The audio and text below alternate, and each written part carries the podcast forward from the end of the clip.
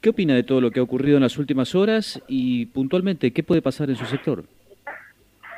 Bueno, creo que es muy positivo. Eh, también creo que deja una clara muestra de que, sobre todo el sector político está fracasando en cuanto a, a, lo que dicen ser, que dicen ser del pueblo, que dicen trabajar por y para el pueblo, pero que sin embargo para tener salarios dignos hay que llegar a medidas extremas.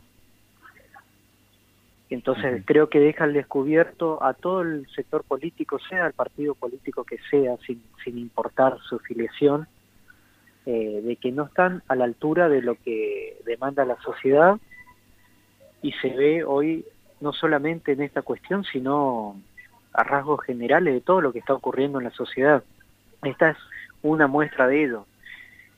Y creo que cómo puede repercutir en nuestro sector, creo que puede repercutir en, eh, de una forma positiva en el sentido de que nos tiene que servir esto de, de apoyo moral, de influencia, que nos tiene de espíritu combativo para salir a, a luchar por lo que nos corresponde por derecho, que es tener salarios dignos. Ahora, doctor, yo entiendo su postura y me parece que deberían de ganar 100 veces más los que ganan hoy los judiciales. Ahora, y esta es una opinión personal, ustedes no tienen un arma reglamentaria para sentarse a negociar con sus autoridades, con su patronal, en una mesa paritaria. ¿Cómo lo van a hacer? No, por supuesto.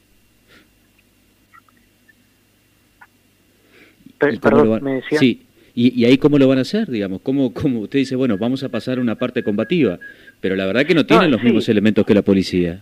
Por supuesto, una, eh, cuando hablamos de una parte combativa es en un sentido estrictamente sindical, ¿no? Por supuesto que no es combativo en un sentido violento, sino en un sentido de tomar acción, de tomar medidas, marchas, eh, las medidas que fueran necesarias siempre dentro del ámbito del, eh, de los aceptados por, por la legislación laboral y sus reglamentaciones.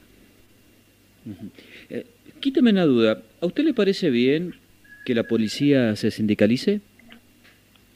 Yo estoy a favor de que la policía se sindicalice. eh, creo que la Constitución Nacional es muy clara al no hacer ninguna distinción entre tipos de trabajadores. Eh, lo que sí creo que debe por ahí en cierta forma reglamentarse el derecho a huelga de una forma distinta a la del resto de los trabajadores, pero no el derecho para mí ellos lo tienen. Doctor, y puntualmente, ahora en su sector, ¿qué mecanismo se dispara? Bueno, ahora estamos eh, dentro de un ratito estaremos en la plaza junto con el sector docente en la Plaza 9 de Julio, eh, realizando una, una protesta con el personal que ahora está trabajando en turno tarde. Y la semana que viene volveremos a hacerlo eh, a la tarde con el personal que está trabajando en turno mañana, que es mayoritario. También nos estamos convocando en lo que es el interior, ya lo realizó Oberá, ya lo hizo Puerto Rico, hoy lo va a hacer San Vicente, creo que mañana lo va a volver a hacer Puerto Rico, Alén también ya lo realizó, y así nos estamos organizando en, en todas las localidades de la provincia para salir a, a, hacer saber de nuestro malestar y de nuestra situación desesperante. Uh -huh. Hoy un empleado judicial que ingresa a trabajar al Poder Judicial de la provincia de Misiones, ¿cuánto percibe su primer salario? 23 mil pesos y tiene muchísimas posibilidades de retirarse y jubilarse con ese mismo salario, porque nosotros no tenemos ascensos por mérito, sino que es eh, por pura decisión política de, de, las autoridades del Poder Judicial.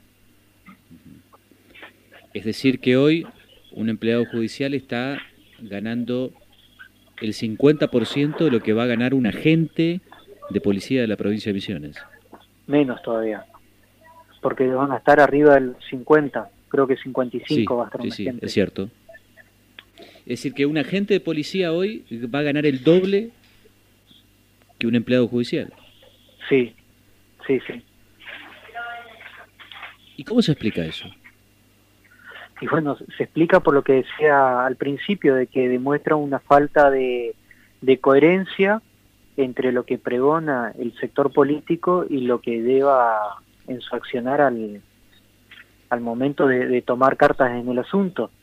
Eh, no, no solamente en nuestro sector, sino en la mayoría de los sectores se ve que hay una desesperación por, por llegar a fin de mes y, creo que hasta peor que por llegar a fin de mes. Creo que eh, la situación es mucho más desesperante, la gente se endeuda con deudas para pagar deudas. Es decir, estamos llegando a un absurdo y hasta previo a este logro del personal policial, las soluciones objetivas por el gobierno eran dar más créditos, es decir, créditos para pagar créditos que se utilizaron para pagar créditos. Entonces eso, eso no es viable y era evidente que en algún momento esto iba a estallar. Creo que solamente ellos no lo pudieron ver. No lo pudieron ver. Yo creo que sí, porque si lo, si lo hubiesen visto, eh, hubiesen habido algunos aumentos paulatinos, algunas recomposiciones paulatinas en este transcurso y sin embargo eh, solamente se dio anoche y con el personal policial. Hasta el momento con ningún otro sector. Doctor, para aquellos empleados judiciales que nos están escuchando, que vi mucho en redes sociales que están enojados están muy, muy, muy, enojados. Esto es, uno siempre tiene un conocido que trabaja en el Poder Judicial. Y la reacción anoche en redes sociales de los empleados judiciales era muy fuerte. ¿Qué mensaje tiene usted para ese empleado judicial que hoy está enojado, como decimos acá en la provincia, está pichado, pichado. ¿eh? con esto que ha ocurrido? Que lo tome esto como un impulso para salir a reclamar por nuestros derechos, que nos unamos que dejemos en la zona de confort y el miedo que algunos tienen de salir a reclamar por lo que es justo, que se unan a este espacio sindical para poder salir a reclamar por algo que es simplemente dignidad. No estamos pidiendo otra cosa, estamos pidiendo simplemente dignidad, que se respete eh, nuestra dignidad como trabajadores y como personas. Perfecto. Doctor Udín, le agradezco estos minutos, ¿eh? ha sido muy amable con nosotros. Gracias. Gracias a ustedes.